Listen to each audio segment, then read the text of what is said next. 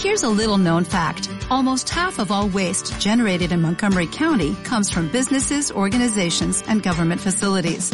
Reducing the amount of waste in your workplace will have a positive impact on our environment.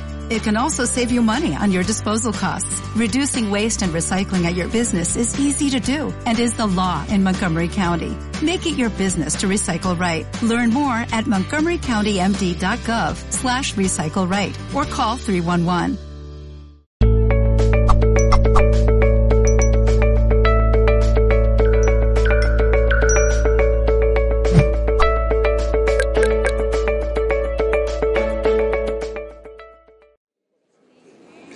Bueno, pues bienvenidos a todas y a todos.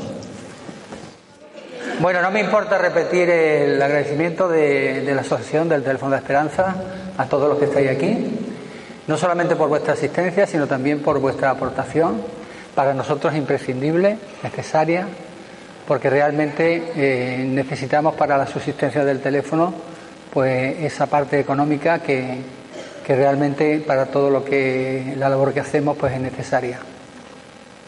Quiero también agradecer a la Diputación por haber hecho la cartelería, al Ayuntamiento por prestarnos este espacio tan, tan especial. Y también, y de manera especial, me gustaría agradecer a los compañeros que han participado en, en la consecución de este evento. Y quiero personalizarlo en la figura de, de Maribí la verdad que no le ha costado mucho esfuerzo porque es una admiradora de, Emilio. Y Emilio, has tenido la suerte de que te van a dar, te van a ofrecer esta maravilla, esta obra de arte, que yo espero merecerme en alguna, en algún momento, pero que, que además es algo precioso. También agradecer a Mindalia, no solamente porque esté aquí, sino por su labor de difusión de todas estas eh, circunstancias, de todas estas movidas espiritual y de crecimiento, porque eh, pocas televisiones y pocas entidades eh, se basan su sentido y su labor en promover pues, la salud emocional, la espiritualidad, la conciencia y todas estas. esto que de alguna forma está un poco, un poco olvidado. Y, nada más, ya creo que está bien de agradecimiento y me gustaría aprovechar, bueno, también el agradecimiento Emilio, como es lógico, pero luego hablaré con más extensión. Que normalmente aprovechamos esta, estos espacios para dar a conocer la labor y la función que hace el teléfono de la esperanza. El teléfono de la esperanza es conocido sobre todo por las llamadas telefónica, por la atención telefónica. Obviamente es algo muy importante, yo diría que es la base de la creación del teléfono de la esperanza, pero no queda en eso. El teléfono eh, actúa en muchos otros ámbitos, como son, pues por ejemplo, tenemos eh, atención psicológica en sede. Cualquier persona que tenga una necesidad de ser escuchada, de ser atendida, de compartir con nosotros cualquier crisis o cualquier dificultad que tenga en ese momento, se puede acercar por el teléfono y que esté seguro que hay una persona especializada que la pueda atender. Tenemos también pues la atención psicológica, hemos tenido unas 600 o 700 intervenciones durante el año. Trabajamos también con la familia, con las parejas eh, y hacemos terapia y orientación familiar. Y luego pues hacemos y y empezamos recientemente un ciclo de talleres, talleres muy especializados, talleres que mmm, buscan la prevención y también la promoción de la salud emocional.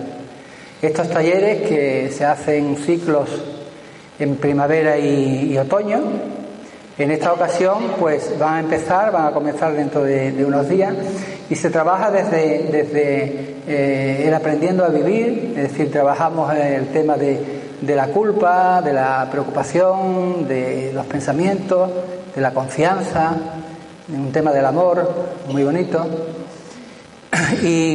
Y, desde ese aprendiendo a vivir, pues también trabajamos el desarrollo de la autoestima, que es el fundamento, yo creo, de, de una sensación de, de, validez, ¿no? De, mm, de que nos sentimos, sentamos importantes y yo creo que está en la causa última de todas las dificultades psicológicas y emocionales.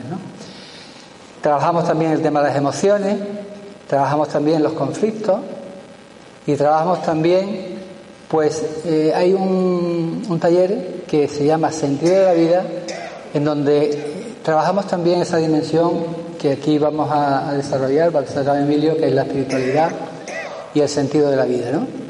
Entonces hay una amalgama de talleres, todos hechos por profesionales del teléfono a nivel nacional, que son fáciles de asimilar y que tienen unos contenidos que realmente hacen muchas veces transformar pues, nuestro sentido de, la existencia. Aparte de eso, pues eh, también hacemos eh, algunos programas, programas con jóvenes, con adolescentes, tan importante eh, la labor de estar ahí en ese, en ese mundo tan, tan difícil y tan complicado. Hacemos programas en institutos con chavales de, de 12 a 16 años. También hacemos un programa de mayores en soledad, en donde trabajamos con personas que están solas, mayores de 65 años, y que están en una situación de, aislamiento o de soledad. Y incluso también trabajamos en algunos pueblos, estamos yendo algunos pueblos, para llevar pues, pues lo que es la salud emocional a todas esas personas que lo necesitan. ¿no? Hacemos también una jornada sobre la familia, como sabéis. Hacemos también el día de la escucha, la escucha como fundamento de, de nuestra labor, de nuestra función. Y, e incluso estamos eh, previendo hacer eh, talleres de fin de semana en algunos pueblos de, Huelva.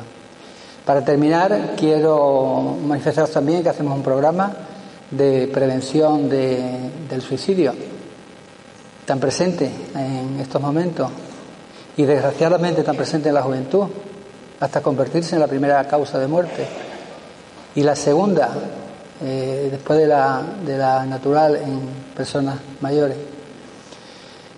Hacemos eh, también un certamen de, de microrelatos para que los chavales exploren las razones y los sentidos y los motivos para vivir, porque sabéis que el suicidio parte de, una falta de precisamente de sentido, ¿no? de razones para vivir. entonces, para que exploren esa, esos motivos ¿no? que tienen para vivir y la verdad que ha sido fascinante porque han presentado un total de 60 relatos, algunos de ellos maravillosos, ¿no? Y hacemos, como sabéis, como muchos sabéis, pues un evento en la Plaza de las Monjas, precisamente el día de la prevención del suicidio, y es donde entregamos los premios a los chavales y le permitimos que lean su, los relatos de, los primeros premiados, ¿no? Bueno, pues eso en, en suma es lo que lo que hacemos, desarrollamos en el teléfono. El teléfono diría que es como, como un corazón grande, ¿no? Un corazón grande en donde caben muchos otros corazones, ¿no?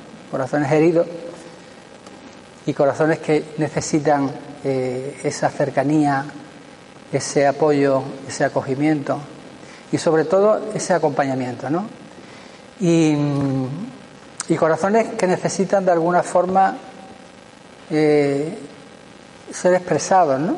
Eh, sabéis que, cuando expresamos nuestros sentimientos, lo que nos conmueve, lo que nos duele, pues parece que hay una, una cierta liberación, ¿no? Pero el teléfono no se queda en eso. El teléfono no es un lugar exclusivamente en donde eh, nos encontramos en sufrimiento, dificultades, sino que el teléfono va más allá. El teléfono creo que lo que aspira es a hacer entender a la gente que la vida es hermosa, que la vida merece la pena, que hay muchas cosas que disfrutar, muchas cosas que vivir, muchas cosas que experimentar, ¿no? Entonces, mm, eh, me gustaría eh, trasladaros lo que para nosotros es importante. Y para nosotros es importante eh, estar contento, estar alegre, la búsqueda de la felicidad, pero para llegar ahí hace falta muchas otras cosas, hace falta curar muchas heridas, ¿no? Y hace falta también llegar a un sosiego interno, a una paz interior y a una cierta calma, ¿no? Entonces hace unos días una, una amiga y compañeras que hemos vivido momentos mágicos en, en, algunos de los cursos, pues eh, recibí, bueno, recibí, no, percibí una reflexión del Dalai Lama sobre el tema de la calma. La calma como necesidad primera para poder avanzar, ¿no? Y entonces, curiosamente, fue una persona, eh, bueno, eh, ahí en, ese, en esa reflexión se habla de sombras, de tempestades, de tormentas, pero también se habla de silencio y de sabiduría. Entonces, de alguna forma, me vino a la cabeza Emilio, porque cuando escucho, cuando leo, cuando lo aprecio su sabiduría, creo que nos ofrece una gran calma, un gran sosiego. Y yo creo que eso es la aspiración, una de las aspiraciones mayores que podemos tener, ¿no?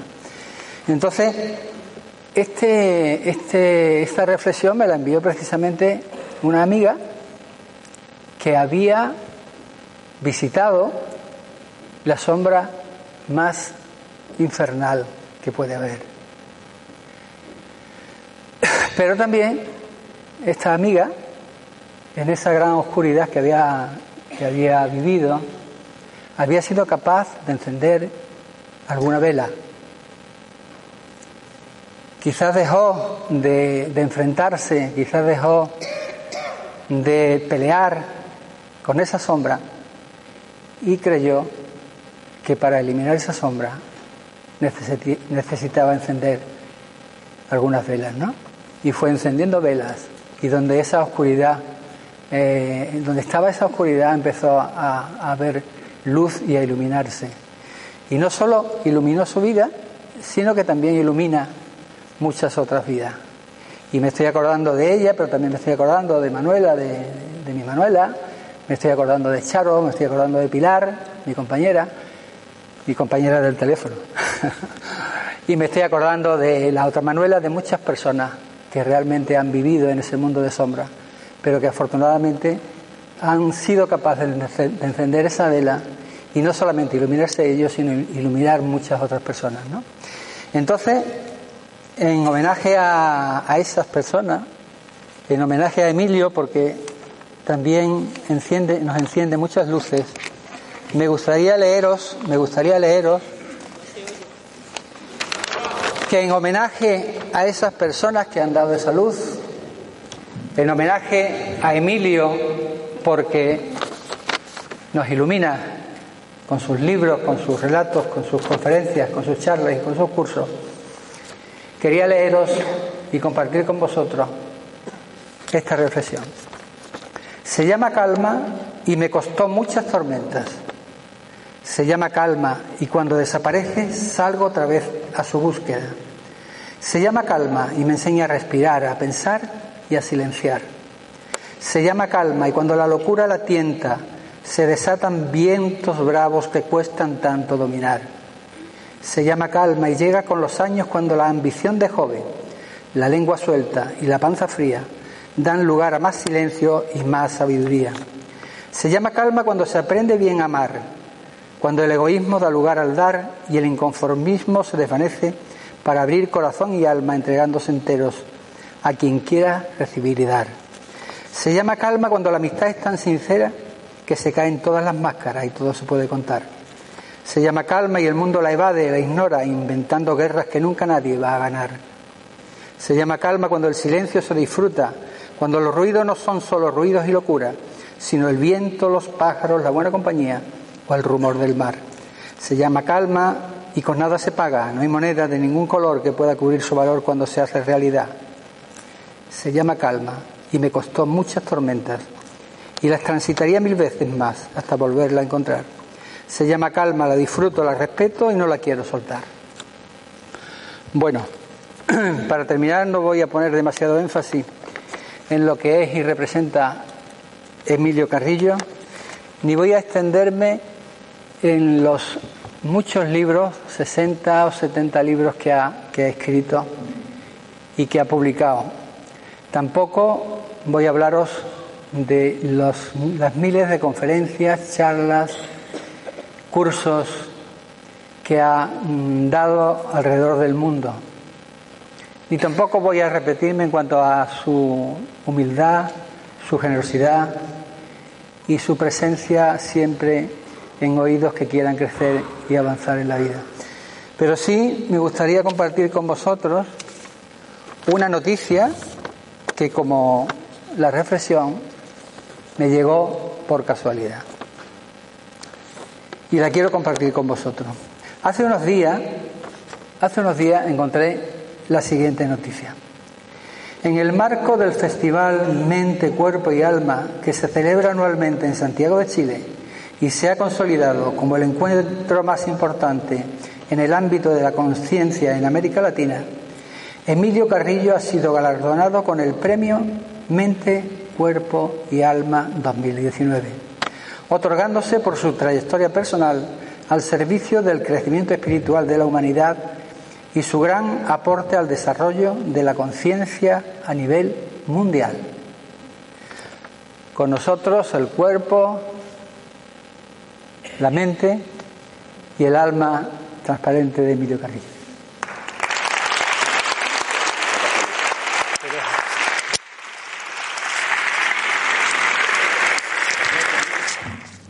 Muchas gracias. Buenas tardes y muchas gracias. Muchas gracias a vosotros y a vosotras por vuestra presencia, por vuestra asistencia a este magnífico centro de la Casa Colón de Huelva. Muchas gracias al teléfono de la Esperanza, lo personifico en Luis como su presidente, también en Maribí, también en Carlos, en todos los amigos y amigas que voy conociendo poco a poco, año tras año, y muy en particular el agradecimiento este año a Maribí por haber asumido eh, lo que es la organización de un evento como este, que os puedo asegurar que no es sencillo. Son muchas puntadas las que tiene organizar cualquier cosa. Así que muchas gracias al Teléfono de la Esperanza, muchas gracias a Maribí, muchas gracias al Ayuntamiento y la Diputación que han colaborado para que estemos aquí. Me uno también al agradecimiento a Mindalia Televisión, eh, hago mía las palabras de, Luis al respecto. Y vamos a compartir acerca de, sufrimiento y de felicidad. Eh, voy a tantos sitios que la verdad he perdido la cuenta de qué número eh, hace este encuentro de los encuentros anuales que de la mano del teléfono de la esperanza realizo en Huelva, pero ya son, algunos años. Eh, ayer por la tarde eh, me detuve viendo el vídeo de Mindalia Televisión del año pasado para ver qué es lo que habíamos compartido hace un año. No me acordaba, la verdad, de lo que habíamos compartido en este mismo centro, en este mismo foro, en marzo del año pasado. Y voy a comenzar por algo que allí ya tuvimos ocasión de, compartir, tuvimos ocasión de, ver juntos, que son las causas del sufrimiento. Como lo vimos el año pasado, voy a hacer simplemente un recordatorio, eh, me voy a detener solamente en los puntos fundamentales, para a partir de ahí seguir avanzando, tomando como base lo que vimos eh, en el 2019 y seguir avanzando y poniendo sobre la mesa reflexiones de conciencia que nos ayuden a superar el sufrimiento y tener una vida más plena, más abundante y, en definitiva, más feliz. Antes de hablar en sentido estricto del sufrimiento, de las causas, para a partir de ahí eh, seguir avanzando, sí me gustaría de corazón insistiros en lo que lo vamos a ver en el desarrollo de lo que compartiremos esta tarde insistiros en lo que, no porque lo diga yo, sino porque todos los sabios y sabias, todos los maestros y maestras, a lo largo de la historia de la humanidad, todas esas personas que consideramos insignes y que aparecen en las enciclopedias y, en los libros de, de pensamientos, de conciencia y de ideas, han coincidido en lo mismo, en que es la piedra angular para vivir de otra manera que nos permita precisamente dejar atrás el sufrimiento y vivir en felicidad. Esa piedra angular, a juicio de todos estos grandes personajes, a juicio de todos estos hombres y mujeres, radica en no solamente comprender intelectualmente, sino en integrar en la vida, integrar en nuestra vida cotidiana, que somos mucho más que lo que a simple vista parecemos. Que somos mucho más vosotros, yo mismo, todos los seres humanos, somos mucho más de lo que vemos en el espejo o de lo que vemos cuando vemos a las otras personas a nuestro alrededor. Nos estamos viendo, las más de 300 personas que estamos aquí reunidas. Nos vemos físicamente, ciertamente, nuestro cuerpo. Vemos también nuestras emociones en los movimientos, en las expresiones que podemos realizar, en los gestos. Obviamente sabemos que en todos nosotros hay también pensamientos, los que yo estoy vertiendo ahora en palabras, los que están discurriendo por vuestra mente. Pues bien, todo eso está ahí, sin duda ninguna. Pero eso que es lo que podemos percibir no es ni mucho menos lo que somos, porque somos mucho más. Y ese mucho más que no vemos, que no percibimos, es lo que realmente somos, porque es lo que nunca va a morir. Lo imperecedero, lo permanente que hay en todos nosotros. Los sabios, los maestros y maestras han insistido en esto. Date cuenta que detrás de tu apariencia hay una esencia. Vedlo desde el punto de vista intelectual. Entiéndelo, asúmelo desde el punto de vista intelectual e intégralo en tu vida cotidiana para que tu día a día, cada instante, cada momento de tu vida, no esté dirigido desde tu apariencia, sino que esté dirigido, esté en conexión y sea coherente con tu esencia. Esta es la clave. Esta es la clave para vivir de una manera donde el sufrimiento vaya quedando atrás y la vida plena sea la que llegue a nuestras vidas.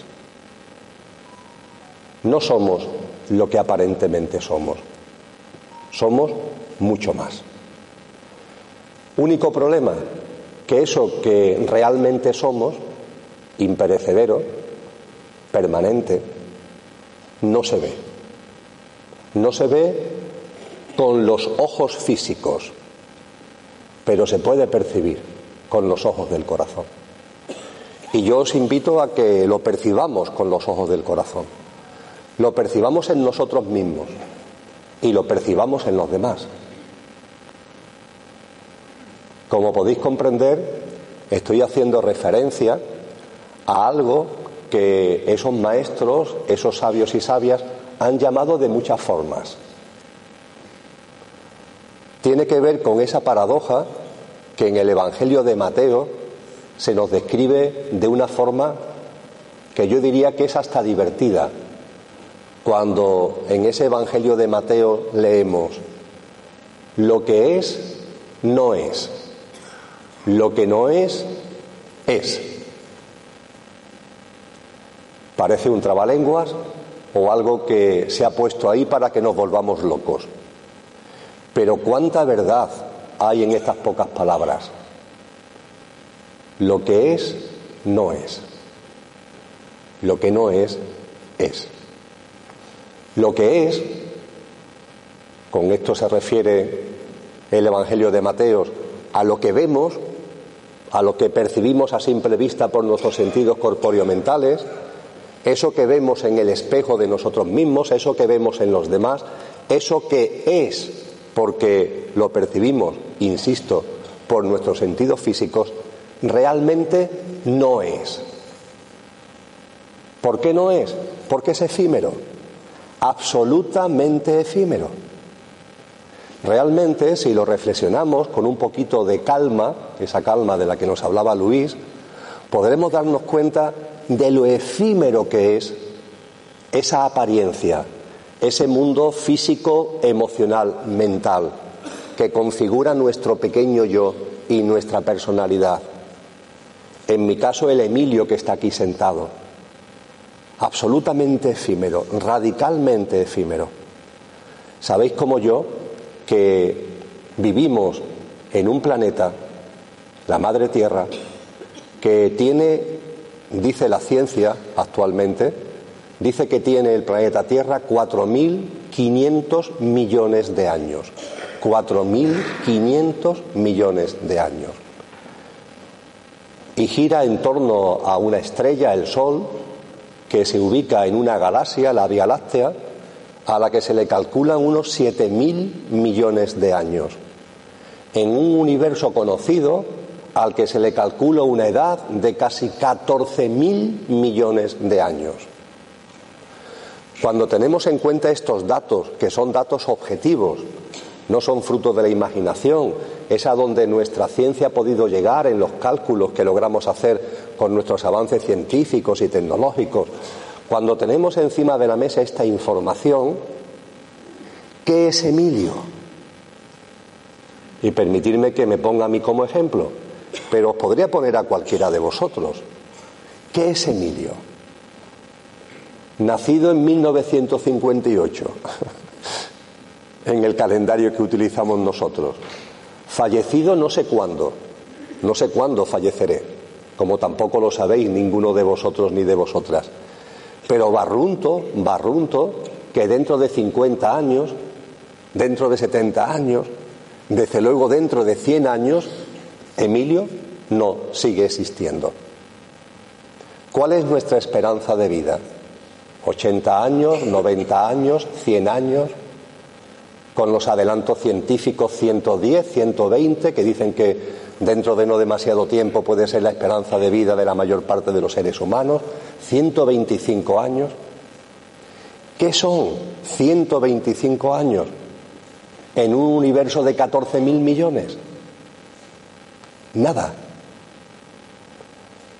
La existencia física vuestra y mía no es ni siquiera una gota de agua en un océano no es ni siquiera un grano de arena en el desierto. Nada, nada. Sería tremendo que esto fuera la realidad de la vida. Sería tremendo que realmente la existencia vuestra y mía se limitara a nada, a algo tan efímero, tan perecedero, que no es ni una gota de agua en el océano. Sin embargo, estos sabios y sabias nos han dicho siempre lo que hoy la ciencia también empieza a percibir.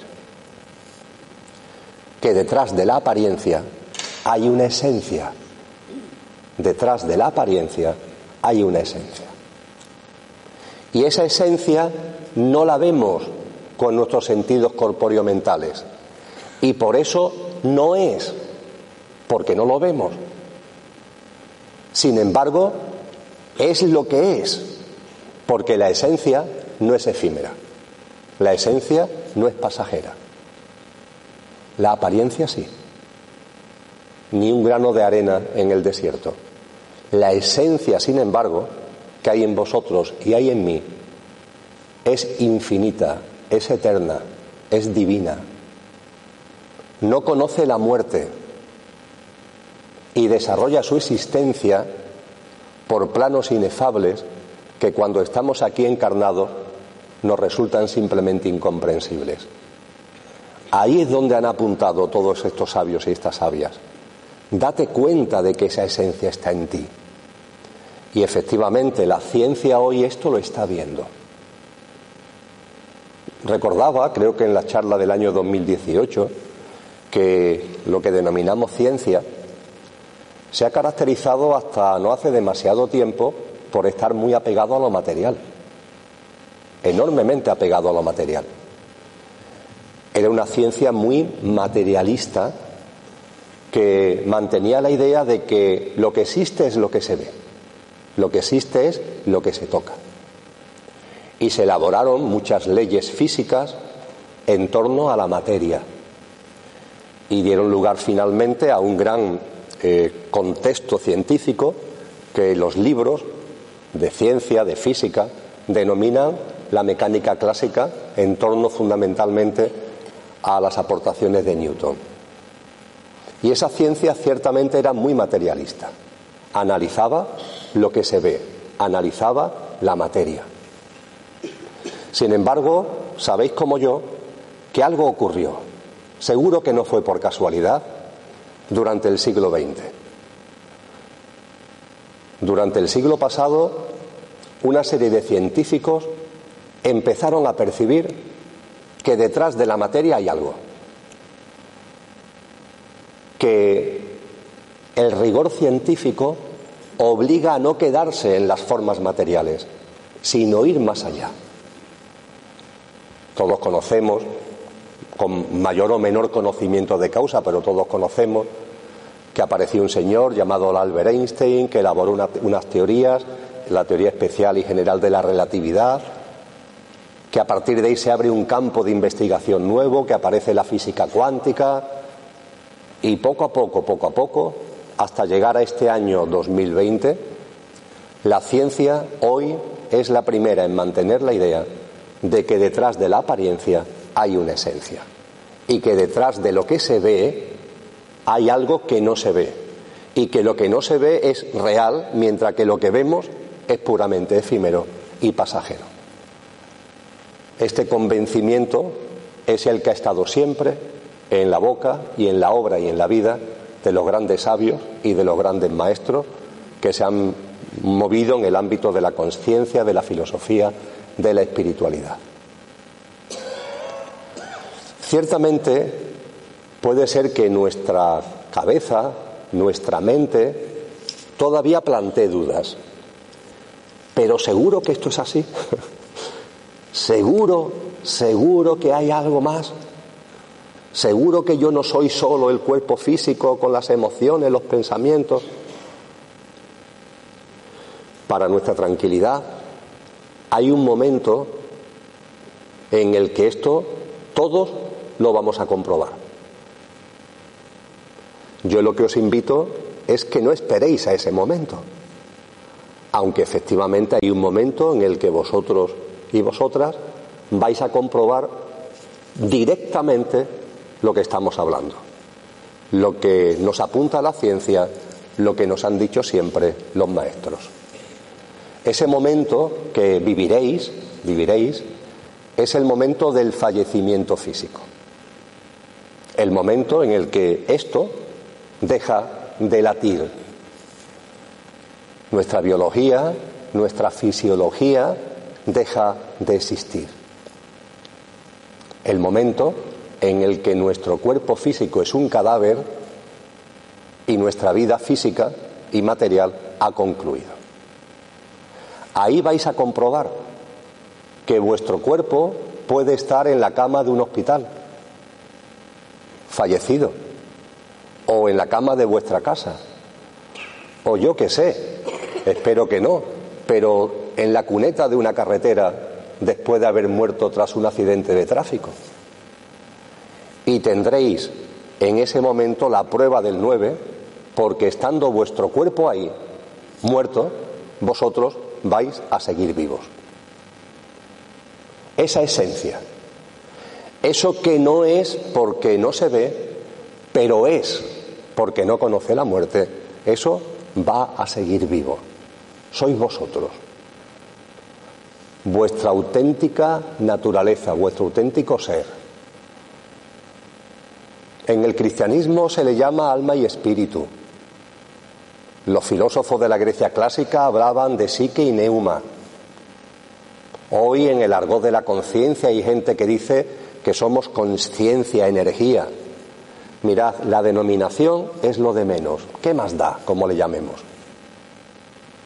Lo importante es que hay algo en vosotros y en mí que cuando nuestro personaje, lo que dice nuestro DNI, nuestro carnet de identidad que somos, cuando eso tenga un certificado de defunción y esté presto a ser enterrado en el cementerio o quemado en el crematorio, cuando eso haya llegado a su fin, lo que sois va a seguir radicalmente vivo,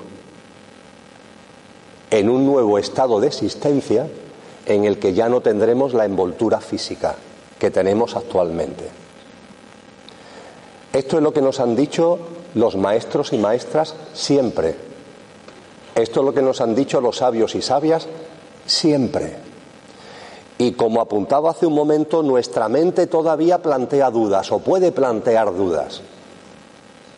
A mí me desaparecieron las dudas radicalmente el 29 de noviembre del año 2010, cuando por una serie de circunstancias que no vienen al caso, viví lo que coloquialmente se denomina una experiencia cercana a la muerte, entre las 16 y las 18 horas del lunes 29 de noviembre del año 2010 en un hospital de Sevilla. Emilio murió. Y tuve la oportunidad de comprobar, de constatar de que efectivamente Emilio estaba en la cama de la UCI fallecido. Y yo estaba fuera de ese cuerpo y seguía vivo. Y veía el cuerpo, y veía la UCI, y veía al personal médico. Y pude vivir las experiencias que están más que, por otra parte, narradas, contadas en tantas experiencias cercanas a la muerte. Pero si lo que se nos cuenta, lo que se comparte de esas, de esas experiencias cercanas a la muerte es significativo, para mí es todavía más significativo que es el convencimiento que estos grandes hombres y estas grandes mujeres nos han trasladado todos. Coger una enciclopedia y remontaros al siglo que queráis. Yo que sé, iros a la época de Buda, de Lao Tse, de Confucio, a la época de Platón, de, de Pitágoras, e ir avanzando para acá todos los hombres y mujeres que hoy consideramos pilares de nuestra civilización. Pues bien, todos ellos, sin excepción ninguna, sin excepción ninguna, mostraron su convencimiento e incluso nos quisieron enseñar acerca de ese convencimiento de que detrás de la apariencia hay una esencia y de que somos mucho más que nuestro yo físico emocional y mental. Somos algo que no muere. Y ese algo que no muere también nos han enseñado que tiene una serie de cualidades. La vida de eso que realmente sois, la vida de esto que realmente soy, es una vida que tiene una serie de cualidades.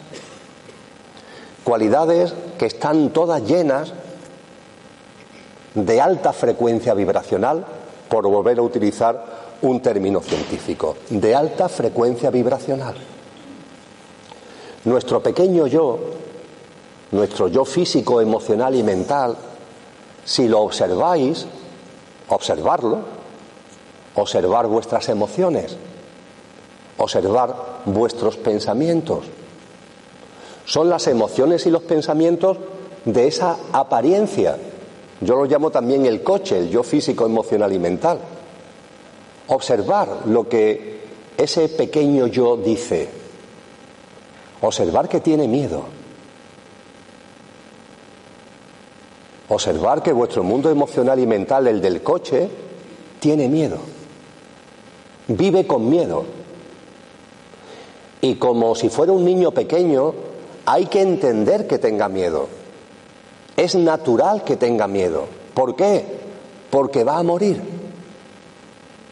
Él sí va a morir. Mi pequeño yo, el Emilio, va a morir. Y vive la vida con temor, defendiéndose, con inseguridad, protegiéndose, con temor. Y hay que observarlo con cariño, como se hace con un niño. Y entender que no puede ser de otra forma, porque el yo vuestro y el mío, que tiene fecha de caducidad, porque él sí va a morir, vive temiendo a la vida, vive temiendo vivir, vive temiendo que en cualquier momento, ¡plaf!, se acabe. Y no solamente el temor de que se acabe para mí, para mi pequeño yo, sino también para el de mis seres queridos, lo cual a veces incluso nos origina más temor que para nosotros mismos. Y el pequeño yo vive la vida intentando protegerse, intentando controlar, intentando asegurar, y lo que lanza a modo de emociones, a modo de pensamientos, está impregnado de ese miedo, está impregnado de ese temor. Se quiere dominar, se quiere controlar. Y a partir de ahí, sin darnos cuenta, nos metemos en una dinámica de vida totalmente absurda, donde ese dominio y ese control se lo extendemos también a los otros y queremos dominar a otras personas y competimos entre nosotros. Y finalmente hemos generado una sociedad que si escarbamos en ella, lo que hay realmente es miedo. Mucho miedo. De hecho, tanta obsesión por tener, retener, poseer, acumular, atesorar. Si escarbáis ahí lo que hay es miedo. Son los tic propios de ese componente nuestro efímero y perecedero que como tiene fecha de caducidad vive con miedo. Y hay que entenderlo, insisto, como si fuera un niño pequeño. Ahora bien, en paralelo, además de entenderlo, hay que tomar conciencia de que ese es un instrumento, es el coche que tenemos para vivir esta vida. Pero nosotros somos mucho más, nosotros somos el conductor de ese coche. Nosotros somos los llamados a coger a ese coche y llevarlo, enderezarlo, para que no vaya donde él quiera. Porque desde su miedo, el coche, si lo dejamos que vaya donde él quiera, se convierte en una especie de coche loco que se choca, que se frustra, que se ofusca, que sufre. Ahora nos detendremos en ello. Y lo que sois de verdad, esa esencia, esa dimensión álmica y espiritual, esa conciencia, lo que sois de verdad, no tiene miedo. Su frecuencia vibracional, las características de su naturaleza, es radicalmente distinta. Vosotros y yo realmente somos seres amorosos, generosos, altruistas, compasivos, llenos de amor. Es nuestra esencia verdadera, que es divina. Todas las cualidades que el ser humano le ha dado a la divinidad la tenemos en nosotros. Es nuestra forma de vida verdadera. Es nuestra auténtica naturaleza. Y esto hay que entenderlo, hay que, incluso por sentido común, percibir que los grandes hombres, las grandes mujeres, es en lo que nos han insistido y que si a esas grandes personas los hemos configurado en pilares de nuestra civilización y le hacemos caso en todas las aportaciones que han hecho en multitud de campos, ¿por qué en este aspecto concreto? Que hay mucho más que lo físico, que hay mucho más en nosotros que lo perecedero. ¿Por qué en este aspecto concreto, en el que todos coinciden, todos van a estar equivocados? ¿No será demasiado egoico y egoísta y egocéntrico que yo, que no llego ni al tobillo de esos personajes, ponga en duda algo que ellos no pusieron en duda, sino que afirmaron con rotundidad y en el que han coincidido todos y todas, sin excepción ninguna, que estaban todos locos, todos equivocados. Insisto, recuerdo, son los pilares de nuestra civilización, son nuestros grandes sabios, son nuestros grandes maestros. Cuando aparece esa duda otra vez en la cabeza, esto hay que recordarlo. Y hay que confiar en lo que estos grandes personajes de corazón, con su vida y con su obra, han compartido con nosotros. Y entonces intelectualmente abrirnos, abrirnos. No quedarnos reducidos a lo que vemos en el espejo, abrirnos. Porque la inteligencia funciona como los paracaídas ¿Cómo funcionan los paracaídas cuando se abren? Si están cerrados, no funcionan. Hay que abrir nuestra inteligencia, hay que abrir nuestra mirada. Intelectualmente integrar, asumir esta realidad. Y a partir de ahí, poco a poco, y en la medida de lo posible, ir viviendo no desde la apariencia, sino desde la esencia. Vivir nuestro día a día en nuestra casa, en nuestra familia, en nuestro trabajo, con nuestros amigos, en nuestro discurrir diario, incluso en nuestras emociones y en nuestros pensamientos cada vez más, que estén impregnados no de lo que va a morir, sino de lo que es eterno en nosotros, no de lo que es efímero, con sus miedos, con sus temores, con sus inseguridades, sino lo que de verdad hay en nosotros. Que eso sea lo que aparezca en nuestra vida. A estos estamos llamados. A esto estáis llamados vosotros y vosotras. A vivir como lo que realmente somos. No como la apariencia, sino como la esencia. Ese es el fruto que tenemos que dar. Ese es vuestro destino, es mi destino, es nuestra vocación.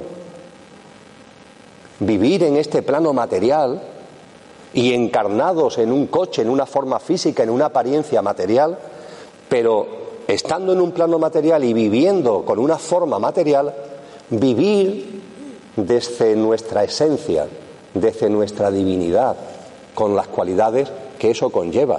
A eso estamos llamados. Ese es el fruto que tenemos que dar.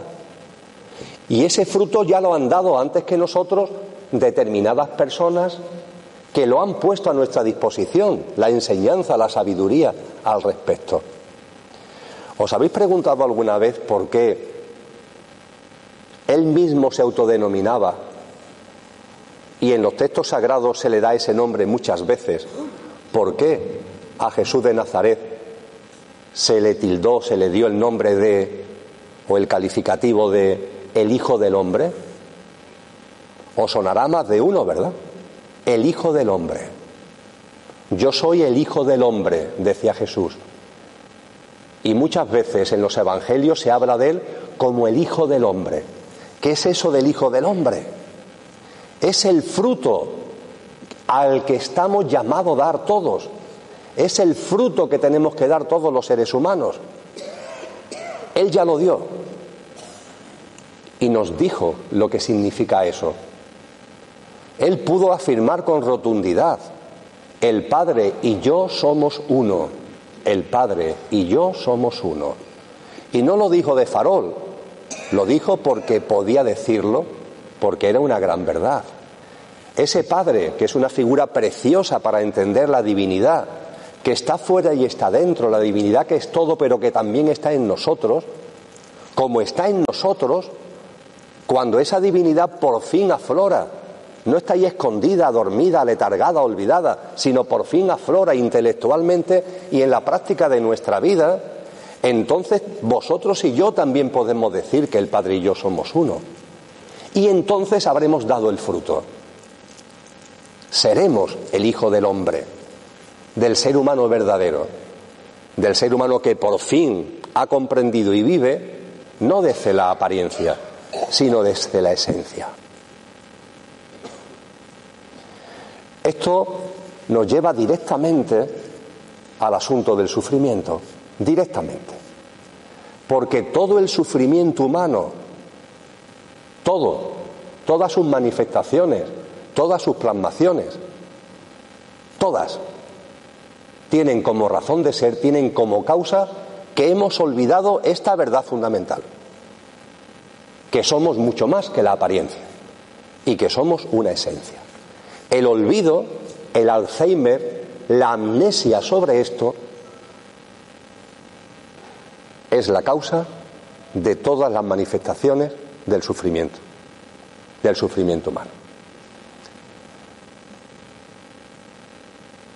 Hemos olvidado radicalmente lo que somos. Nos dicen los sabios, o bastantes sabios, que esto era de esperar, Dicho de una forma coloquial, que la esencia que somos, nuestra dimensión álmica y espiritual, cuando viene a este mundo, eso lo sabe. Ya sabe que se va a producir ese olvido. Porque este mundo es muy denso, es un mundo material muy denso. También lo dice la ciencia. Y el propio cuerpo físico en el que nos envolvemos también tiene esa densidad. Pero sabiendo que el olvido se produce, hay una confianza completa en lo que de verdad somos de que aparecerá en escena, de que ese olvido, de que esa amnesia, de que ese Alzheimer seremos capaces de superarlo. Y de eso se trata. Y en la medida en el que vayamos saliendo de ese Alzheimer, vayamos saliendo de esa amnesia, vayamos saliendo de ese olvido, el sufrimiento irá desapareciendo de nuestras vidas. Decíamos el año pasado que esos sabios, esos maestros y maestras, han reflexionado mucho acerca del sufrimiento. ¿Cómo no lo iban a hacer? Han sido hombres y mujeres de una enorme compasión una compasión absoluta. Nos han enseñado, precisamente, lo han intentado al menos con su vida y con su obra, a que nosotros también seamos compasivos. Nos han enseñado una compasión, por cierto, que no tiene límites. Porque si la compasión tiene límites, reflexionar sobre esto, si la compasión tiene límites, no es compasión preguntaros a vosotros mismos, ¿soy compasivo? Fijaros que compasión es una palabra que todos conocemos, pero está configurado por dos palabras, ¿verdad? Compasión. Significa compartir lo que el otro está viviendo, compartir la pasión del otro, compartir lo que el otro está viviendo, hacerlo tuyo, como si lo estuvieras viviendo tú, con esa grandeza de corazón. Y, por supuesto, la compasión incluye lo que la mente denomina malo, pero también, no sé por qué se suele olvidar, lo que la mente denomina bueno. Haz tuyo y comparte como si fuera tuyo eso que está viviendo el otro. Sea una tristeza o sea una alegría. No sé por qué cuando hablamos de compasión siempre pensamos en las tristezas de los demás. Oye, también las alegrías. Cuando una persona, por los motivos que sea, está alegre, cuando una persona tiene unas experiencias vitales que la están llenando, eso también, el hacerlo tuyo, también entra dentro de la compasión. La tristeza y la alegría. Los malos momentos y los buenos momentos que viven los demás seres, hacerlo tuyo, sentirlos como propio, eso es la compasión. Esa compasión es la que nos han enseñado los maestros. Esa compasión fue la que nos enseñó Jesús de Nazaret. Y esa compasión, ¿a dónde llega? ¿La tenéis vosotros? Yo estoy convencido que sí, que todos los que estamos en este salón hay en nosotros, es, hay en nosotros compasión. Y la pregunta que nos tendríamos que hacer es, ¿cuál es mi círculo de compasión? ¿Hasta dónde llega? ¿A dónde abarca mi compasión? Hay personas que son compasivas para poner las cosas en orden. Hay personas que no son compasivas. Su círculo es cero. La compasión empieza y termina en ellos mismos, punto. Y por tanto no hay compasión. Cuando la compasión aparece, el estado primario es la compasión con nuestros seres queridos. El compartir la tristeza, las alegrías, etcétera, con nuestros seres queridos. padre, madre, hijos, hermanos, parejas. Y está muy bien, por supuesto que sí. Pero ningún maestro nos ha dicho que nos quedemos ahí. Nos han venido a decir que ese primer círculo de compasión, que son los seres queridos, es una especie de banco de prueba para que comprendas qué es la compasión. Y que eso mismo lo extiendas a más personas, a un círculo más amplio. La compasión efectivamente es ese compartir cuando tu hijo, cuando tu hermano, cuando tu padre o tu madre, cuando tu pareja está viviendo determinadas cosas, tú eso lo haces tuyo, como si fuera tuyo. Efectivamente, eso es compasión. Pero no te quedes en el círculo de los seres queridos. Ábrelo, ábrelo. Extiéndelo. Extiéndelo a todos los seres humanos. Todo un reto para el pequeño yo, ¿eh? para ese que vive ahí con miedo, protegiéndose, queriendo controlar, inseguro. ¡Qué barbaridad! Abrir la compasión a todos los seres humanos. Sí, a todos los seres humanos.